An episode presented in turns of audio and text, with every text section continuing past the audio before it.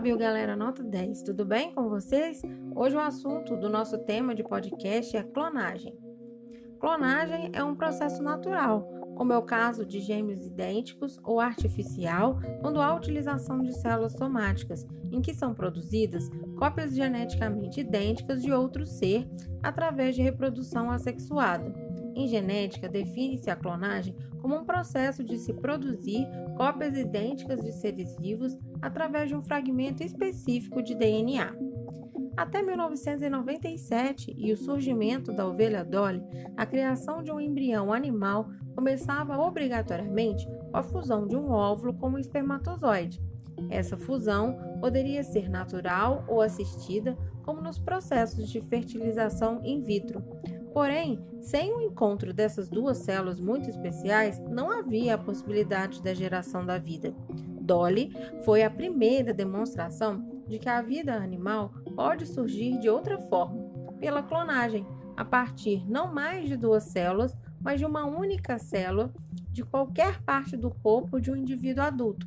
No entanto, através desse método de reprodução, ao invés de gerarmos indivíduos inéditos, mistura de seus pais, geramos um clone, uma cópia daquele doador de célula, literalmente uma reprodução. A partir da clonagem da ovelha Dolly, em 1997, já foram gerados com sucesso clones de bovinos, de ratos, de porcos, entre outros, cada um deles com um objetivo específico, seja a produção de animais comercialmente interessantes ou a de modelos de animais para pesquisa básica. Há dois tipos básicos de clonagem: a reprodutiva e a terapêutica. Qual é a diferença entre elas?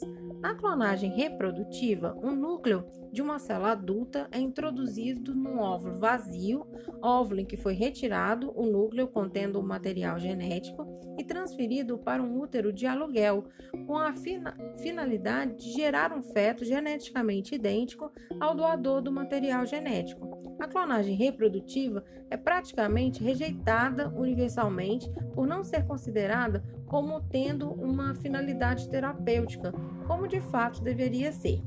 Já na clonagem terapêutica, as células tronco jamais serão introduzidas em algum feto. O DNA retirado de uma célula adulta do doador também é introduzido num óvulo vazio, mas depois de algumas divisões, as células tronco são direcionadas no laboratório para fabricar tecidos idênticos aos do doador, tecidos que nunca serão rejeitados por ele. A clonagem terapêutica teria a vantagem de evitar a rejeição se o doador fosse a própria pessoa. Seria o caso, por exemplo, de reconstruir a medula em alguém que se tornou paraplégico após um acidente ou para substituir um tecido cardíaco em uma pessoa que sofreu um infarto.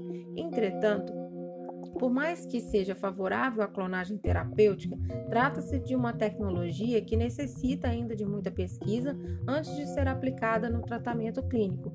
Por esse motivo, a grande esperança a curto prazo para a terapia celular vem da utilização de células-tronco e outras fontes, de outras fontes. Bom, esse foi o nosso podcast falando de clonagem. Um beijo e até a próxima.